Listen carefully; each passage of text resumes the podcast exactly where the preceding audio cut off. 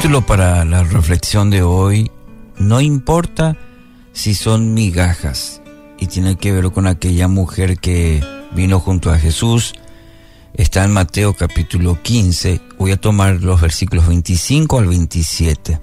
El texto dice, entonces ella vino y se postró ante él diciendo, Señor, socórreme.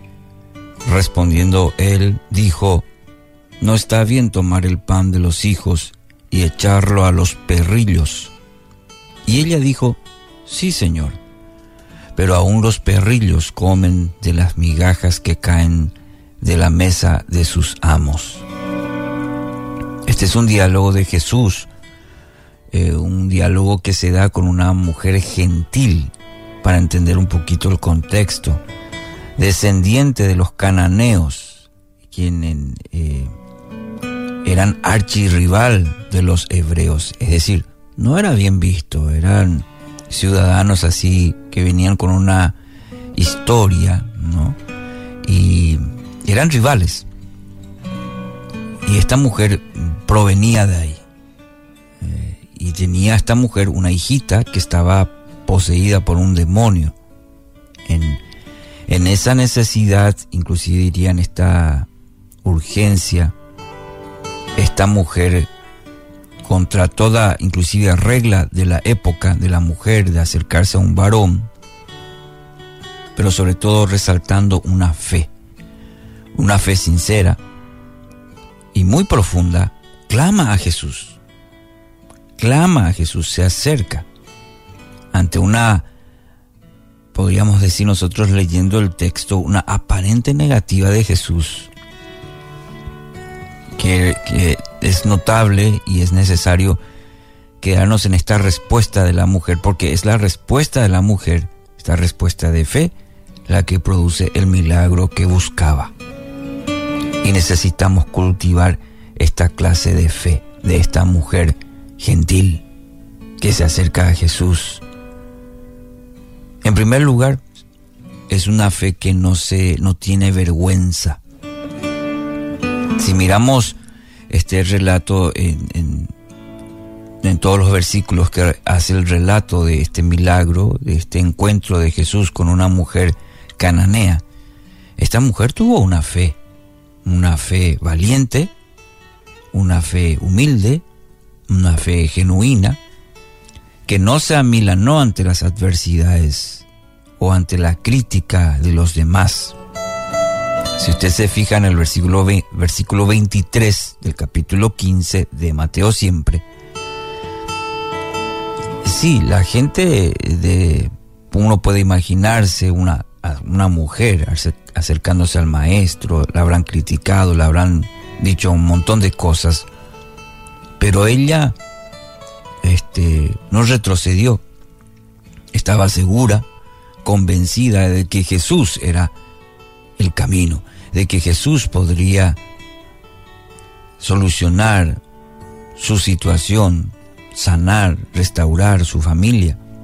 Y esa fe valiente, genuina en quién es Jesús y lo que puede hacer Jesús, aún ante la adversidad, es la que le mantuvo firme. Entonces, en primer lugar, no tiene vergüenza. En segundo lugar, es una fe persistente. Querido oyente, la fe sabe esperar. La fe no se desespera en la espera.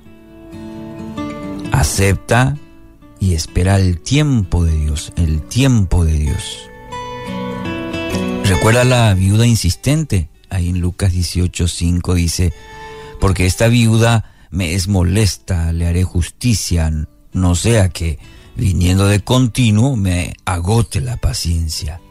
Y el versículo 7 de Lucas 18 dice, ¿y acaso Dios no hará justicia a sus escogidos que claman a Él día y noche? ¿Se tardará en responderles? Necesitamos una fe persistente, una fe que sabe esperar en aquel que todo lo puede. En tercer lugar, acepta las condiciones de Dios. Eh, es interesante que esta mujer no quiso cambiar los planes o los pensamientos de Dios, sino que aceptó totalmente en la respuesta. Sí, Señor, le dice ella, está bien lo que mencionas, lo que dices, pero aún así los perrillos comen de las migajas que caen de la mesa de los amos. Aceptó totalmente.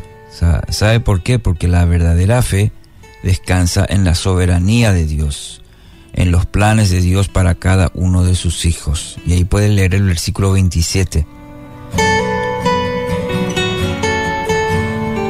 La lección importante para nosotros es esta clase de fe que descansa en la soberanía de Dios.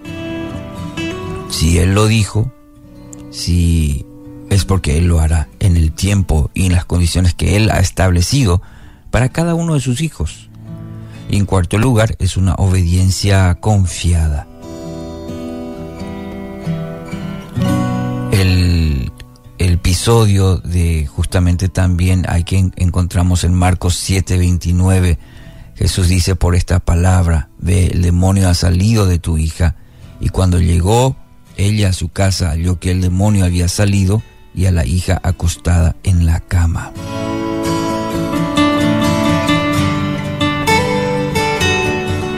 Así como el maestro lo, lo había ordenado, ella aceptó, fue y encontró a, la, a su hija ya restaurada. No cuestionó el proceder de Dios, no pidió otra cosa más, sino obedeció. ¿Por qué? Porque era una obediencia plena, confiada en aquel que dio la palabra. Y así también es en nuestra vida. La palabra nos afirma, en la palabra está todo lo que Dios demanda a cada uno de sus hijos. Ahora está en nosotros obedecer confiadamente lo que el Padre dice a través de su palabra para cada uno. Fe genuina no cuestiona el proceder, obedece confiadamente. Hoy, querido oyente, para cada uno podamos nosotros pedir al Espíritu Santo esta clase de fe de una mujer gentil. Una fe humilde, una fe sincera y a la vez una fe que espera confiadamente en aquel que todo lo puede. Que así sea